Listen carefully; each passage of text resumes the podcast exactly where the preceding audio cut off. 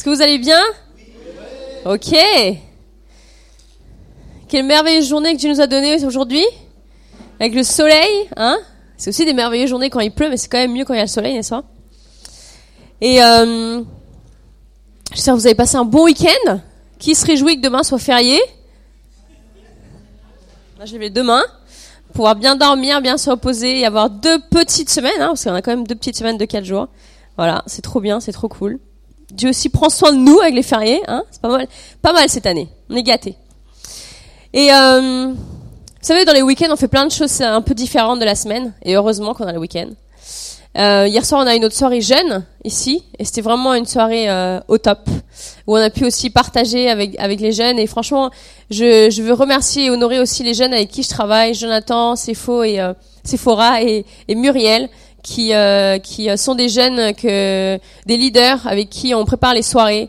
Et euh, franchement, hier soir, j'étais malade avec toutes les allergies à cause du pollen, tout ça. Je pense que Peut-être vous aussi, ça vous est arrivé cette semaine. Et ils ont assuré à fond. Jonathan, vous avez vu dans la batterie, il faisait la présidence. Sephora, elle, elle faisait euh, le, le, média et aussi elle, a animé la deuxième partie euh, de la soirée avec Muriel. Donc c'était vraiment super de voir aussi que nos jeunes, des jeunes de notre église, se bougent, prennent leur place aussi pour euh, pour continuer à, à passer des bons moments avec les jeunes, avec d'autres personnes et annoncer qui est notre Dieu. Amen. C'est toujours bon de voir des jeunes se lever, prendre leur place et de juste vivre leur foi d'une manière simple et concrète. Et avant ça, je suis allée, je suis allée chercher ma mère euh, à l'aéroport. Je vous raconte pas ma vie pendant une heure, ne vous inquiétez pas. Vous allez comprendre. Je, je suis allée chercher ma maman à l'aéroport parce qu'elle est partie, elle est passée, elle a passé quelques semaines euh, au Pérou. Elle a eu la chance de partir au Pérou, voir sa famille. Elle était au soleil, elle arrivée toute bronzée, les cheveux hyper longs, je sais pas ce qu'ils lui ont fait là-bas mais elle était partie avec les cheveux courts. Et, euh, et donc c'était super de, de, la voir et nous ramène plein de bonnes choses euh, euh, du Pérou euh, qu'on va sûrement goûter ce soir. Et, euh, et donc franchement j'ai vraiment un privilège d'avoir grandi dans une famille chrétienne, d'être tombé dans une famille qui qui a toujours mis Dieu au centre de chaque chose. Mes parents ont rencontré Dieu et mes grands-parents aussi ont rencontré Dieu et un jour moi aussi, donc j'ai rencontré Dieu et je crois vraiment que Dieu est un Dieu de génération. Amen. Dieu est un Dieu qui est toujours fidèle. Et je sais que je pense que ma grand-mère pensait peut-être pas que sa petite fille deviendrait un jour pasteur ou prêcherait un jour l'évangile, que ses arrière-petits enfants serviraient un Dieu, un jour Dieu, mais c'est la fidélité de Dieu aussi. Lorsqu'on sème quelque chose dans la vie de nos enfants, lorsqu'on sème quelque chose dans, le cœur de, des personnes de notre famille et les personnes qui nous entourent, Dieu est toujours fidèle.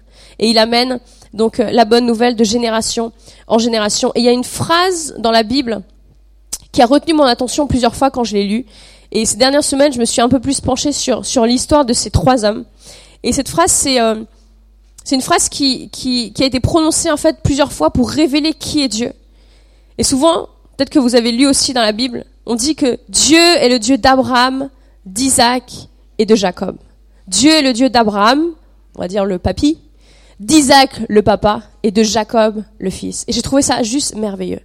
De me dire comment quelque chose de spécial passe d'une génération à l'autre. Comment, bon, je vais appeler papy Abraham, hein. mais comment d'un grand-père, ça peut passer jusqu'à son petit-fils? Et je crois vraiment qu'il y a quelque chose de puissant là-dedans. Et je prends un passage avec vous qui, qui nous raconte un épisode de la vie de Jacob, pas le meilleur épisode de sa vie, mais euh, intéressant euh, pour plein de choses, qui se trouve dans, dans Genèse 27, au verset 43. Genèse 27, verset 43. Et pendant que vous ouvrez votre Bible, je vais vous donner un petit peu de contexte pour que vous puissiez bien comprendre ce passage. En fait, Jacob, c'était le petit préféré de sa maman. C'est pas un truc qu'on conseille, mais c'était le petit préféré de sa maman Rebecca. Et euh, donc il avait un frère qui s'appelait Ésaü. Et sous l'influence de sa maman, Jacob vient de voler le droit d'aînesse à son frère Ésaü, donc son frère aîné. Puis, il lui a volé aussi la bénédiction de fils aîné en usurpant son identité.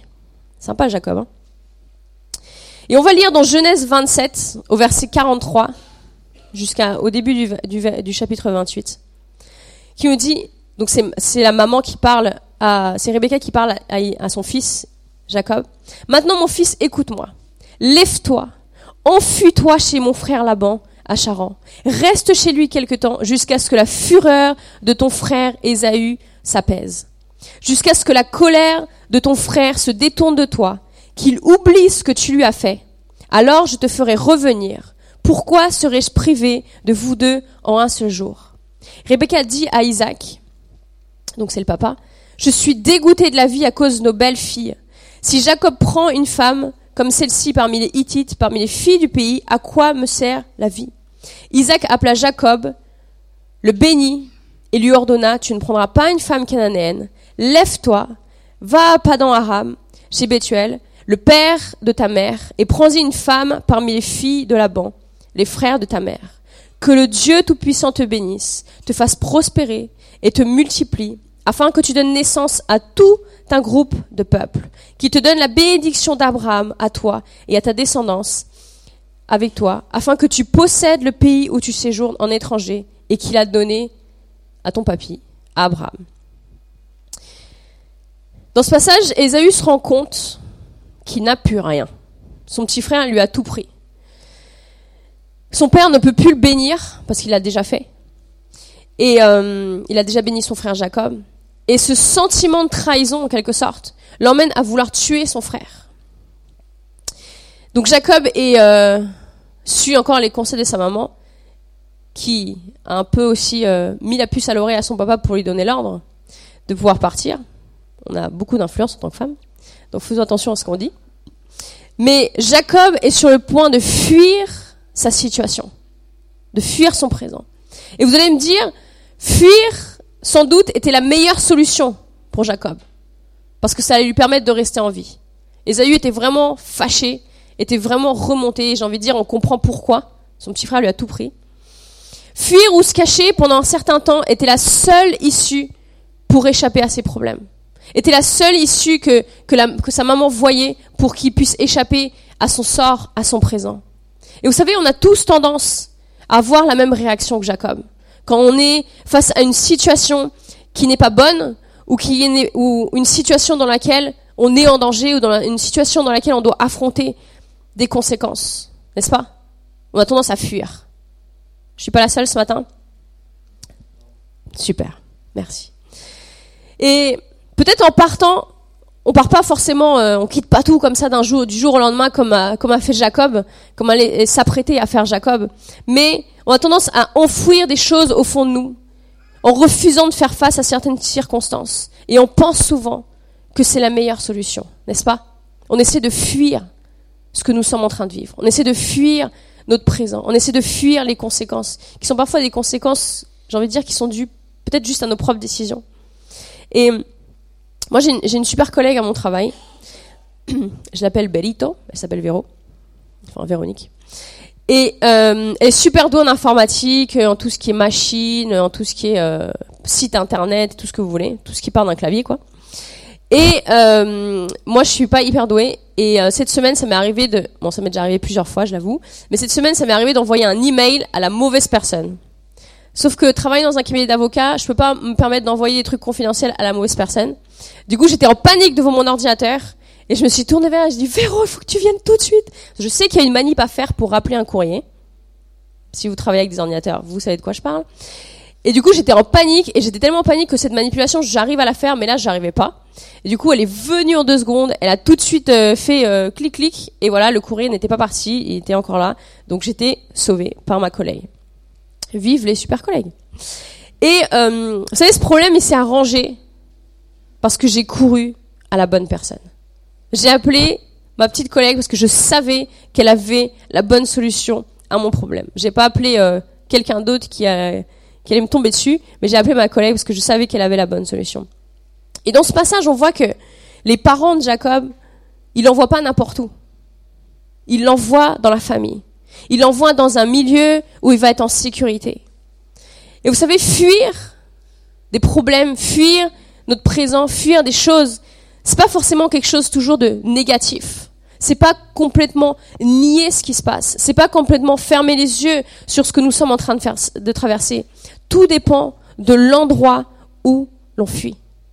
Tout dépend de l'endroit où on veut se réfugier. Et je pense que c'est là le problème. Parce que On n'a pas toujours tendance à nous enfuir ou nous cacher ou nous réfugier dans des bonnes choses, n'est-ce pas? Si je me prends la tête avec mon mari, chose qui n'arrive jamais, jamais, jamais, jamais. Je suis en train de mentir. Bah, je vais pas forcément aller dans ma chambre et réfléchir dans notre chambre et réfléchir euh, à ce qui s'est passé et analyser le problème et tout ça. Enfin, si vous arrivez à le faire, franchement, je veux bien vos conseils. Mais en principe, euh, voilà, je vais et je remue ça. Ça vous est déjà arrivé Je remue le truc et je me dis mais c'est pas possible, mais c'est moi qui ai raison, et je trouve plein d'excuses. Et parfois c'est valable, mais c'est pas forcément le meilleur endroit où je dois fuir. On a tendance à nous réfugier dans des choses qui nous tiennent ensuite prisonniers. Dans des choses où on a du mal à se séparer après. Pour oublier notre présent alors qu'on pourrait aller dans un endroit sûr. Comme Jacob était sur le point de faire. Vous savez, on va tous commettre des erreurs. Peut-être pas comme celle de Jacob. Hein, mais il arrivera un moment dans notre vie où on va avoir besoin d'un lieu sûr où courir pour nous réfugier, d'un lieu sûr où courir pour respirer, d'un lieu sûr où courir pour juste prendre une bouffée d'oxygène, d'un lieu sûr où courir pour pouvoir faire un stop dans ce qui se passe, pour pouvoir réfléchir à ce qui se passe, pour pouvoir analyser ce qui se passe et prendre les meilleurs conseils possibles. Et sache que quelle que soit la chose, la situation ou la personne que tu fuis aujourd'hui, il y a un endroit où tu pourras toujours courir pour te réfugier. Et cet endroit, c'est auprès de Jésus. Jésus est celui qui nous aide à surmonter et à faire face à n'importe quelle situation. Il nous aime, il nous accepte, et ce peu importe ce que nous avons fait, peu importe notre passé. Il n'y a aucun endroit dans sa parole où il est écrit Je suis un refuge pour seulement ces personnes-là, et pas pour les autres. Dieu est là pour tout le monde. Peu importe quel est notre passé, peu importe quel est notre bagage, peu importe quelle situation on a besoin de fuir pendant un certain temps, peu importe d'où on vient. Et je pense que une des premières choses à savoir, c'est si on veut fuir, il faut qu'on puisse fuir dans la bonne direction. Amen. Qu'on puisse avoir une direction précise en vue. Pas choisir la facilité, pas choisir la voie la plus rapide, mais choisir Jésus. Parce qu'on sait que c'est lui qui a toujours la solution. Il y a une deuxième chose que j'aime dans ce passage, c'est que ça se termine quand même, en tout cas ce passage, ce que son père lui dit, se termine quand même avec une petite lueur d'espoir pour son futur. Abraham déclare que c'est en son fils, c'est en, en, Jacob, euh, pardon, euh, euh, Isaac déclare que c'est en son fils, c'est en Jacob que va s'accomplir la promesse que Dieu a faite à son père lui-même et qui a commencé avec Abraham, qui a continué avec Isaac, mais qui va continuer aussi avec Jacob. Jacob est celui qui va avoir douze enfants, qui vont former les douze tribus d'Israël, qui va être le peuple de Dieu. Et c'est quelque chose de merveilleux. Alors, il a peut-être pas la révélation de tout ça sur le coup, mais c'est quand même positif. Fuis, va là-bas, parce qu'il y a encore des bonnes choses pour toi. Va là-bas, parce que Dieu n'a pas fini encore avec toi. Et vous savez, Abraham avait reçu la promesse de Dieu d'une descendance et un pays où cette descendance ne vivrait pas en tant qu'étrangère, mais ils auraient tous la nationalité, et encore mieux, ils seraient tous propriétaires de tout le terrain. C'est pas beau ça? C'était une belle promesse pour le peuple d'Israël, eux qui étaient étrangers dans ce pays-là. Et Abraham est connu, vous savez, dans la Bible comme le père de la foi. On le cite dans de nombreux passages. Et pour moi, c'est vraiment un exemple parce qu'il a vraiment tout quitté pour pouvoir suivre Dieu. Il a tout quitté pour se consacrer à ce que Dieu lui avait promis, à ce que Dieu lui faisait voir au loin. Et pourtant, lorsqu'on s'intéresse à, sa vie, à différents passages de, sa vie, on peut dire qu'il n'a pas toujours été clean, Abraham. Il n'a pas toujours été l'homme qui avait la foi euh, en toutes circonstances. Il a douté. Il a perdu patience. Dieu lui avait promis qu'il aurait un fils. Et qu'est-ce qu'il a fait au bout de quelque temps? Il a écouté sa femme. Encore un mauvais conseil de la femme. Et est allé voir la servante et a eu un fils avec sa servante. Parce qu'il pensait que la promesse de Dieu, c'était seulement d'avoir un fils. Alors que la promesse de Dieu, c'était qu'il ait un fils avec sa femme. Et que ce soit un miracle parce qu'il n'arrivait pas à avoir d'enfant. Et ça prenait tant, trop de temps, donc il a décidé de choisir son propre chemin. Il a perdu patience. Et Dieu a réalisé sa promesse quand Abraham avait 100 ans. Il était plus en âge de devenir arrière-arrière-grand-père, aujourd'hui on dirait, plutôt que papa, n'est-ce pas? Mais Dieu a honoré ce qu'il lui avait promis. Et il lui a donné Isaac. Et euh, ce qu'on découvre là-dedans, c'est que avec Dieu, il n'y a pas de chemin plus court. Il y a soit son chemin à lui, soit notre chemin à nous. Vous savez, le nôtre, notre chemin à nous, ce que nous on décide de faire, ça paraît toujours plus fun, n'est-ce pas? Ça paraît toujours plus simple. Ça paraît toujours plus rapide. Mais c'est pas toujours comme on l'imagine au début. Et je vous parle avec beaucoup d'expérience parce que je suis quelqu'un de très impatiente. J'autorise mon mari à confirmer mes paroles jusqu'à midi aujourd'hui. Profitez. Mais je suis quelqu'un de très impatiente et souvent le chemin le plus court nous semble le meilleur parce qu'on va obtenir ce qu'on a envie. Sauf que c'est pas forcément le plan de Dieu. Le chemin de Dieu, même s'il va nous faire apprendre des choses au travers d'expériences qu'on n'a pas envie de vivre, il est parfait. Comme il l'a été avec Abraham, comme il l'a été avec ses enfants. Le plan de Dieu pour nos vies est parfait. Son chemin pour nous est le meilleur de tous les chemins. Et vous savez, la vie on va dire en quelque sorte, elle est remplie de chemins. Court, beau, et le chemin de Dieu n'est pas toujours le plus beau, le plus fun, mais c'est le chemin parfait pour chacun d'entre nous. Parce que Dieu connaît ce que nous avons besoin de traverser pour arriver au but du chemin qu'il nous donne. Amen. Et donc Jacob va donc partir dans cette direction indiquée par ses parents. Il va aller donc chez, chez son oncle. Et on va lire au verset 10 de Genèse 28. Genèse 28, verset 10, va nous dire Jacob partit de Beersheba et prit la direction de Charan. Arrivé à un certain endroit, il y passa la nuit, car le soleil était couché. Il prit une pierre dont il fit son oreiller et il se coucha à cet endroit. Il fit un rêve. Une échelle était appuyée sur terre et son sommet touchait le ciel. Des anges de Dieu montaient et descendaient par cette échelle. On va s'arrêter là. Vous savez, Jacob, il ne sait pas ce qu'il attend dans l'endroit où il va. Il est juste en train d'obéir à ses parents. Il est juste en train de, de fuir vers la meilleure direction, vers la meilleure possibilité qu'il a pour lui, en sachant qu'il va rester là-bas un certain temps et qu'il va retourner vers ses parents un jour. Mais ce qu'il attend est quelque chose d'incroyable. Dans sa fuite, il ne rencontre pas le Dieu de son grand-père, pas le Dieu qu'Abraham a connu. Il rencontre pas le Dieu que son père a connu, mais il rencontre son Dieu. Amen. Jacob à cet endroit va expérimenter une rencontre personnelle avec Dieu. Et Dieu va lui révéler son plan. Ce que ce qu'on voit dans, dans, cette image, c'est un peu une image de, de l'arrivée de Jésus cette échelle qui touche le sol et qui va jusqu'au ciel, avec des anges qui montent et descendent. C'est un lien que Dieu va faire avec Jésus entre lui et la terre, entre lui et les hommes. Et ça a toujours été la volonté de Dieu de ne pas être déconnecté de nous, mais d'être connecté à nous, de trouver un moyen, un chemin, de pouvoir nous parler, de pouvoir communiquer à nous. Et bien sûr, il a une révélation de ce que va faire Jésus quand il va venir sur terre. Et vous savez, une des choses que j'ai que j'ai vraiment aimé dans, le week-end, on est parti avec des jeunes il y a deux semaines, week-end multitude, on est parti trois jours euh, à Amiens, on a vécu des choses super. Hier soir encore, on, discutait avec les jeunes de ce que de ce qu'on avait vécu, des super moments, des moments de de tout. C'était marrant. Et ce que j'ai aimé vraiment dans ce dans ce dans ces trois jours, c'est que il y a des jeunes qui ont vécu des rencontres personnelles avec Dieu. Il y a des jeunes qui ont une révélation de qui est Dieu pour eux. Amen. Et ces moments-là marquent notre cheminement avec Dieu. Vous savez, parfois, ça nous aide à nous rediriger. Parfois, on est dans un chemin, on croit que c'est le bon.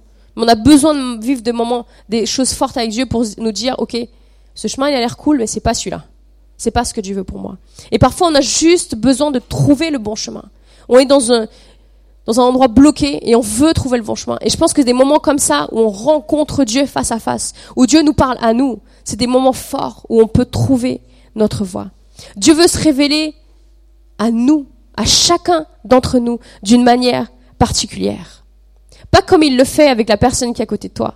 Pas comme il le fait pour ton mari ou ta femme. Pas comme il l'a fait avec tes parents ou avec tes frères et sœurs. Il ne veut pas la même chose. Il ne veut pas que tu aies la même relation que eux ont avec Dieu. Mais il veut avoir une relation spéciale avec toi. Il veut quelque chose de spécial et quelque chose d'unique avec toi. C'est le désir de Dieu quand on vient à lui et qu'on se réfugie en lui et d'établir une relation intime, une relation vraie et une relation personnelle avec chacun d'entre nous. C'est son plus grand désir. C'est ce qu'il souhaite en tant que père. Et ce qui est impressionnant dans ce passage où Dieu se révèle à Jacob, c'est que c'était un endroit banal. On ne nous dit pas où c'était. Un certain endroit. On ne sait pas le nom de l'endroit. On sait juste que c'était entre un point A et un point B, entre Beersheba et Charan. On sait juste qu'il était sur la bonne voie. Et le plus important pour, pour Jacob est qu'il ait pris la bonne direction. Moi, je veux dire, peu importe les pauses qu'il allait faire dans le chemin pour se reposer, pour dormir, etc., il était dans la bonne direction. Il savait où il allait. Et peu importe ce matin si on fuit des situations aujourd'hui, tant qu'on est dans la bonne direction tant qu'on est dans la bonne direction que Dieu nous donne. Même si l'endroit est un endroit inconnu, même si l'endroit où on est est un endroit banal de notre vie, Dieu peut se révéler à nous dans n'importe quelle situation. Amen. Est-ce que vous le croyez ce matin? Dieu peut se révéler à nous dans n'importe quelle situation de notre vie. Et si ce matin tu es dans un endroit inconnu de ta vie, où tu as peut-être perdu tes repères, si tu es dans une situation qui te pousse à aller chercher des réponses, je vais te donner un conseil prends une pierre, couche-toi et attends que Dieu te parle.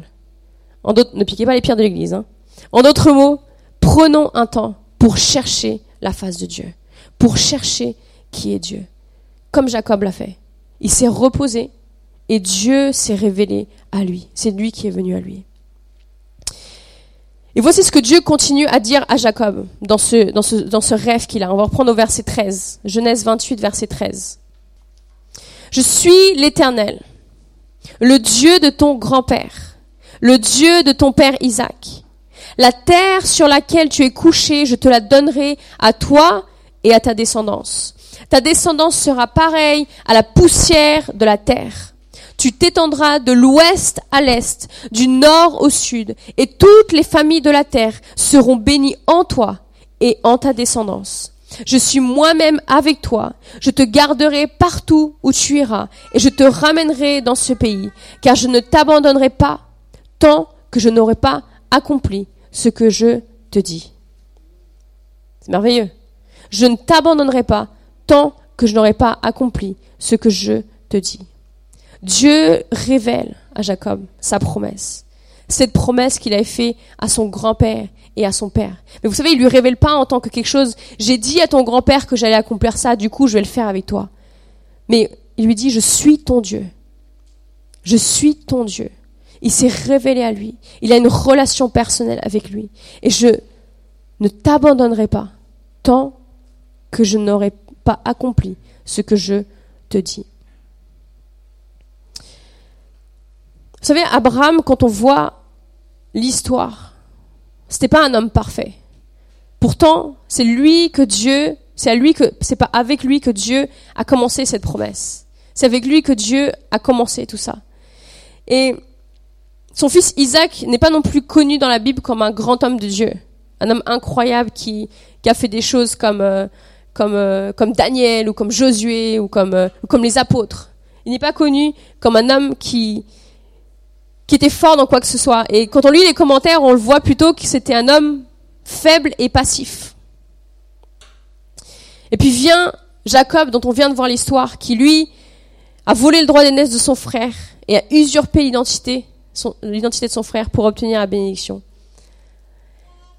Quand on voit tout ça, on a juste envie de se dire un truc, c'est quelle famille hein? Quelle famille Et de, de père en fils en plus. Ils ont tous quelque chose, j'ai envie de dire, ils ont tous des faiblesses. Ils ont tous des choses qui les retenaient en arrière. Ils ont tous des choses qui, à nos yeux, pourraient peut-être pas. Quoi C'est eux qui ont été choisis pour la promesse de Dieu. Mais pourtant, c'est Dieu qui a choisi ces hommes imparfaits, et complètement imparfaits, pour réaliser son plan parfait. Vous savez, il a choisi Abraham. Il n'a pas choisi ses frères Nahor ou Haran. Il a choisi Abraham. Il a choisi son fils Isaac. Il avait déjà eu Ismaël, mais ce n'était pas le fils de la promesse. Il a bien choisi Isaac. Il a choisi Jacob, pas son frère Ésaü qui était aussi l'aîné, le plus fort, le chasseur. Il a choisi Jacob. Et tout comme il a choisi Abraham, Isaac et Jacob, sache qu'il t'a aussi choisi toi un jour. Vous savez, aucun de nous est le plan B de Dieu à quelque chose. Il s'est pas dit, ma, soeur me, taquine parfois, elle me dit, oh les premiers c'est toujours les brouillons. Bon, elle le fait plus maintenant. Hein. Mais quand j'étais petite, elle me disait, oh mais toi t'es le brouillon. Non, Dieu n'est, on n'est pas le plan B de Dieu.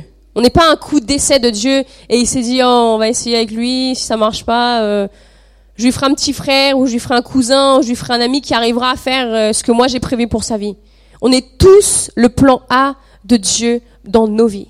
Vous savez, il nous a choisis depuis le ventre de notre mère, alors même que nos mamans ne savaient pas encore qu'on était là. Lui nous façonnait, lui nous imaginait, lui rêvait de nous et de notre futur. C'est quand même quelque chose de merveilleux et c'est la parole qui nous dit, il nous a choisis. Je ne sais pas ce que tu fuis aujourd'hui ou ce que tu as besoin de fuir, mais sache que Dieu est la meilleure personne à qui tu peux courir parce qu'il te connaît et il t'a choisi toi pour accomplir ses promesses. Il n'a pas choisi ton voisin. Il n'a pas choisi ta femme, ni ton mari, ni ton frère, ni ta sœur, ni tes frères et sœurs, ni tes cousins, ni la personne peut-être avec laquelle tu, tu sers Dieu dans l'église. Il t'a choisi toi. Nous avons chacun un appel personnel à suivre Dieu. Alors arrêtons de nous comparer avec d'autres. On n'a pas besoin de nous mettre la pression pour s'inspirer peut-être de ce que les autres font. Chacun d'entre nous avons une promesse précise. Chacun d'entre nous avons un appel précis. Chacun d'entre nous avons une direction précise à prendre. Parfois celle des autres fait envie. Parfois celle des autres paraît plus fun, mais on ne connaît pas tous les détails des chemins des autres. Mais sachez une chose, c'est que la voie que Dieu nous a donnée, peu importe ce que tu dois laisser de côté, peu importe combien de fois tu dois fuir, combien de fois tu dois t'arrêter sur cette route, et ce chemin que Dieu nous a donné, c'est le bon chemin. Amen. J'aime ce, cette fin quand même, quand il dit je ne t'abandonnerai pas, et tant que je n'aurai pas accompli ce que je te dis. Quand je disais ça, c'est comme si Dieu me disait, j'en ai pas fini avec toi. Je te lâcherai pas. J'en ai pas fini avec toi. Il va encore te secouer, il va encore te bouger la tête tant que tu n'auras pas trouvé cette route. Il n'en a pas fini avec toi aujourd'hui. Peu importe ce que tu dois fuir, peu importe les choix que tu dois faire. Et je sens vraiment qu'il y a des personnes aujourd'hui qui ont besoin d'entendre cela, qui ont besoin d'entendre que Dieu ne t'abandonnera pas, qui ne t'abandonnera pas tant qu'il n'aura pas accompli ce qu'il dit de toi. Amen. Parfois, on, connaît les promesses de Dieu. On lit notre Bible. On croit dans ce que Dieu dit. Mais le quotidien fait que on se rapproche pas du tout de ce qu'on espérait, espérerait, n'est-ce pas? Notre quotidien ne ressemble pas du tout à ce qu'on espérerait. Notre conjoint ne ressemble pas du tout à ce qu'on espérait. Nos enfants peut-être non plus, nos amis peut-être non plus, notre présent peut-être non plus. Mais sache que Dieu ne te lâchera pas. Dieu ne t'abandonnera pas parce qu'il n'en a pas fini avec toi. Et tant que ses promesses, tant, que, tant, que, tant que ce que lui a dit de toi, pense de toi et imagine de toi ne sera pas accompli dans ta vie, il ne te lâchera pas. Peu importe où on va fuir, peu importe si on est dans le mauvais chemin, lui, c'est un Dieu de grâce. C'est un Dieu d'amour. C'est un Dieu des deuxièmes chances. Il y a toujours une deuxième chance avec Dieu. Toujours une possibilité de revenir à lui toujours une possibilité de courir à lui pour se réfugier. Et Dieu est capable de te faire sortir de là où tu te trouves aujourd'hui. Dieu est capable de changer des situations où on se trouve aujourd'hui. Je ne connais pas toutes les situations, mais une chose que je sais, c'est que rien n'est impossible à Dieu. Alors peu importe ta situation aujourd'hui, Dieu peut agir là où tu es. Dieu peut intervenir dans ta famille. Dieu peut intervenir dans ton couple. Dieu peut intervenir dans ton travail, avec tes enfants, avec, euh, avec tes amis. Dieu est capable de faire au-delà de ce qu'on peut imaginer ou penser. Ça, c'est notre Dieu. Amen. Tout ce qu'on a besoin, c'est juste de se rapprocher de lui. De prendre cette pierre. Pas toujours confortable hein, de faire ça. C'est pas toujours. On ne dit pas qu'il a trouvé un bel oreiller ou, un bel animal qui s'est couché dessus ou je ne sais quoi. Il a pris une pierre. Il a pris une pierre, s'est posé, s'est couché dessus. Il a réussi à s'endormir. Je sais pas comment. Moi qui fais un petit peu de camping, dix jours de camping dans toute ma vie. C'était dur de trouver le sommeil, mais lui s'est endormi. Et c'est là que Dieu l'a trouvé. Parfois, on a besoin de faire ça. C'est pas toujours la meilleure chose à faire. C'est pas toujours la, chose la plus confortable de notre vie à faire que de se remettre en cause et que de se dire, ok, je suis pas dans la bonne route, il faut que je change. Mais Dieu a besoin qu'on fasse ça. Un truc que j'aime pas du tout, mais qu'on dit parfois, c'est fais-toi violence. Hein? Souvent, les parents disent ça aux enfants. Fais-toi violence. Il faut qu'on se secoue nous-mêmes et qu'on se dise, OK, maintenant, il faut que je choisisse le bon chemin. Il faut que je choisisse le bon chemin. Mais c'est un processus avec Dieu. C'est pour ça que c'est important quand il dit, je ne t'abandonnerai pas. Je ne t'abandonnerai pas. Pas aujourd'hui, mais demain, et après-demain, et après-après-demain. Et quand tu verras que la promesse va commencer à se réaliser dans ta vie, je ne t'abandonnerai pas. Je ne t'abandonnerai pas. Et Dieu veut vraiment nous dire ce matin, il nous abandonnera pas.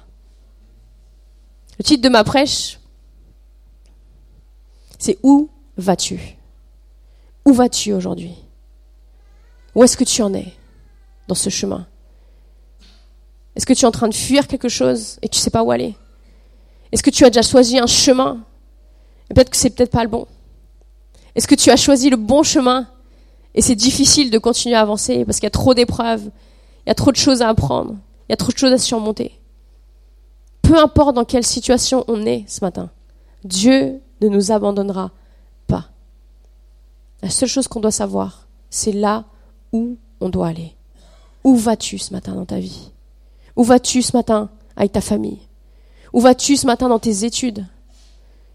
Où vas-tu dans tes projets professionnels? Où vas-tu dans ton, acte de service à Dieu? Où est-ce que tu en es? Dieu veut venir ce matin nous rencontrer là où nous sommes. Vous savez, c'est pas un Dieu qui veut nous extirper de là où on est et nous emmener quelque part complètement inconnu. Dieu vient nous trouver là où on est.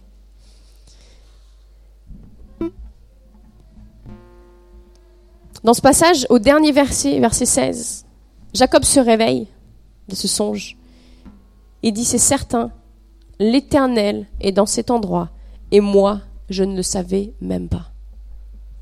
L'Éternel est dans cet endroit, et moi, je ne le savais même pas. Sache que peut-être que tu es dans une situation qui, est difficile aujourd'hui, et que tu vois pas Dieu agir, et que tu sens pas Dieu agir. Mais il est là, même quand on ne le voit pas, et même quand on ne le sent pas. Et la vie avec Dieu, c'est pas tous les matins, une louange comme ce matin, même si ce serait bien. Quelqu'un qui nous, qui nous encourage, qui nous pousse, qui nous défie. C'est le quotidien. N'est-ce pas? Mais sachez que Dieu est toujours là. Jacob était dans une était en train de marcher sur la promesse de Dieu et ne savait même pas que Dieu était là. J'ai vraiment prié avec vous ce matin ait cette révélation que Dieu est là. Peu importe dans quel processus, dans quelle partie du processus on est ce matin. Peu importe les décisions qu'on doit prendre. Peut-être des décisions d'éloignement de certaines situations. Parce qu'on doit tourner la tête pour prendre une bouffée d'air, pour trouver une bonne solution et revenir à ça, comme allait le faire Jacob. Mais sache que Dieu est toujours présent, même quand on ne le voit pas et quand on ne le sent pas. Vous savez, tous les matins, on se réveille pourtant et on respire. Pourtant, on sent pas l'air, on voit pas l'air. C'est quelque chose que vous faites tous les matins, vous aussi? Bon, je suis rassurée. avec Dieu, c'est pareil. Il, à côté de nous, il nous prend dans ses bras, il nous soutient, il nous fait avancer. Même quand on ne le sent pas et qu'on ne le voit pas, lui est là, à côté de nous. Je vous invite à fermer les yeux ce matin.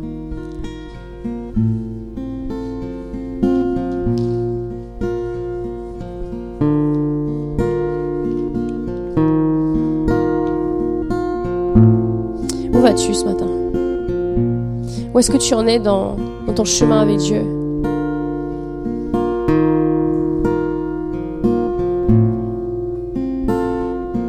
Quelques temps pour réfléchir peut-être.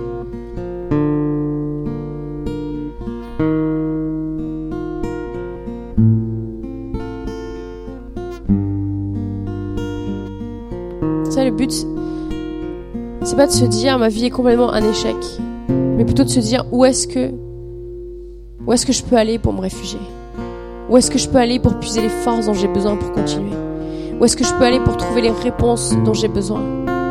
Où est-ce que je peux aller pour que quelqu'un me prenne dans ses bras, me dise qu'il m'aime et me dise qu'avec lui, j'arriverai à surmonter tout ça? Dieu ne te lâchera pas tant qu'il n'aura pas accompli ce qu'il dit de toi. Dieu ne te lâchera pas tant qu'il n'aura pas accompli ce qu'il dit de toi. Dieu a beaucoup de choses pour chacun d'entre nous. Nous sommes les enfants préférés de Dieu.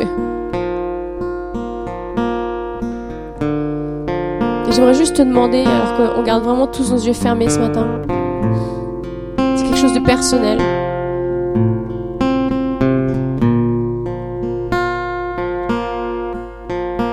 Si tu veux qu'on prie ensemble avec toi ce matin, peut-être que tu as besoin de te, de te rediriger, de fuir quelque part, trouver ton refuge, de prendre une pause, de choisir ta pierre de te coucher pour avoir une révélation de qui est Dieu. Si c'est toi ce matin, je veux juste te demander de lever la main. Et on va prier ensemble.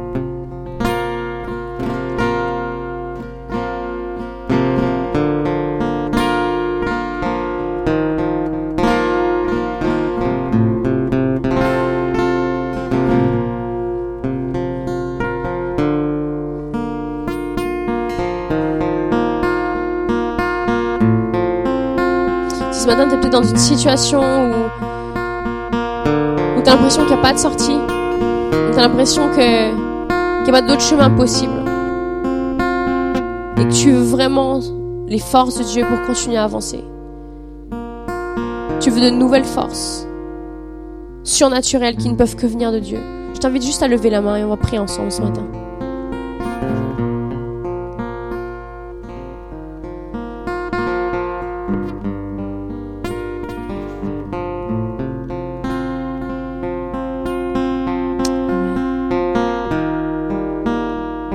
Dieu ne nous lâchera pas. Amen. Tant qu'il n'aura pas accompli ce qu'il dit de nous. On va prier ensemble. Merci Père pour ton amour, pour ta présence au quotidien avec nous. Merci Père parce qu'un jour tu nous as choisis, imparfaits comme nous sommes, avec nos faiblesses, avec nos erreurs, avec nos péchés. Tu nous as choisis pour que nous puissions accomplir cette promesse que tu as pour chacun d'entre nous, Père. Seigneur, on n'est pas des brouillons ou des plans B. On est ce que tu nous as créé. On est ton plan A avec un but bien précis sur cette terre. Et je te demande, Seigneur, de pouvoir bénir chaque personne ici ce matin dans ce cheminement qu'ils ont, Seigneur, d'arriver au but, de courir la bonne course, de marcher dans le bon chemin, d'aller au bon endroit. Seigneur, tu nous donnes des forces surnaturelles. Tu nous donnes des forces qui ne peuvent venir que de toi, Seigneur, pour continuer à avancer, pour continuer à voir que en toi est la victoire, à voir que en toi, Seigneur, même si le chemin n'est pas toujours le plus facile, c'est le chemin parfait pour nous. Seigneur, je prie vraiment pour chaque personne dans cet endroit, pour chaque personne qui a levé la main ce matin et qui veut te voir agir dans sa vie. Seigneur, tu es un Dieu qui, même si parfois tu prends du temps et tu sais pourquoi, tu accomplis ce que tu dis. Tu accomplis tes promesses. Et je te prie, Seigneur, ce matin, pouvoir venir conforter, réconforter des cœurs ce matin qui sont peut-être dans le doute, de pouvoir venir te révéler à certaines personnes, de pouvoir venir donner l'espoir à d'autres personnes qui croient peut-être que tout est fini, Seigneur. Et nous déclarons une dernière fois que tu nous lâcheras pas, Seigneur. Tu ne nous laisseras pas. Tu ne nous abandonneras pas tant que tu n'auras pas accompli ce que tu dis de nous.